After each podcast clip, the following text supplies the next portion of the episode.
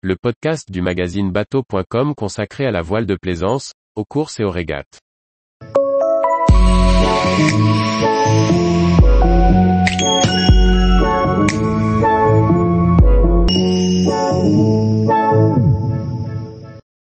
Le phare Amédée, un phare en kit pour sécuriser les passes de Nouvelle-Calédonie.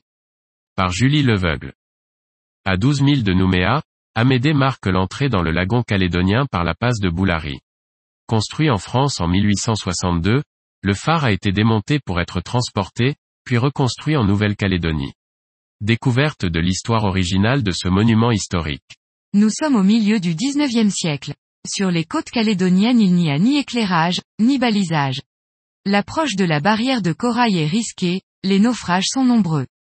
Après de nombreuses demandes, le Conseil des travaux de la marine accepte de remédier au manque de signalisation maritime. En 1862, la mise en place d'un phare pour signaler la passe de Boulari est décidée. Chargée d'élaborer le projet, la commission des phares opte pour la construction à Paris d'un édifice en fer, pouvant être transporté en pièces détachées jusqu'en Nouvelle-Calédonie. L'ingénieur et architecte Léonce Reynaud dessine le phare, puis la réalisation de l'ouvrage débute en 1862 avec le constructeur François Rigolet. L'édifice finalisé passe encore deux ans à Paris, avant de pouvoir prendre la mer.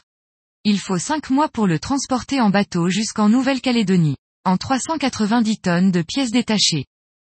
La reconstruction sur l'îlot durera neuf mois, et le phare Amédée sera allumé pour la première fois le 15 novembre 1865. Du haut de ses 56 mètres, il s'agit du deuxième plus haut phare métallique au monde. Il est possible de visiter le phare à l'occasion d'une escale. Au nord-ouest de l'îlot Amédée, des bouées permettent un mouillage confortable par des vents de secteuret. Au pied du phare, à la nuit tombée, les faisceaux qui éclairent l'horizon offrent une atmosphère unique.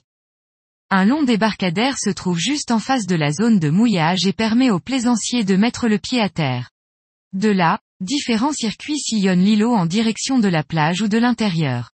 Une partie du territoire est réservée à la nidification d'espèces protégées et n'est pas accessible. Entrons au cœur du bâtiment. Au rez-de-chaussée, un espace d'exposition raconte aux visiteurs l'histoire du phare. Au bas du monumental escalier en fonte, un coup d'œil suffit à prendre conscience de la hauteur de l'édifice. L'ascension des 247 marches donne l'occasion de découvrir la structure intérieure.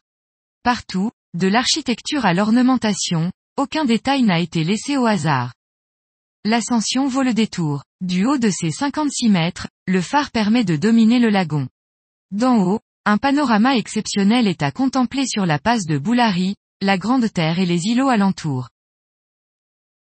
Tous les jours, retrouvez l'actualité nautique sur le site bateau.com. Et n'oubliez pas de laisser 5 étoiles sur votre logiciel de podcast.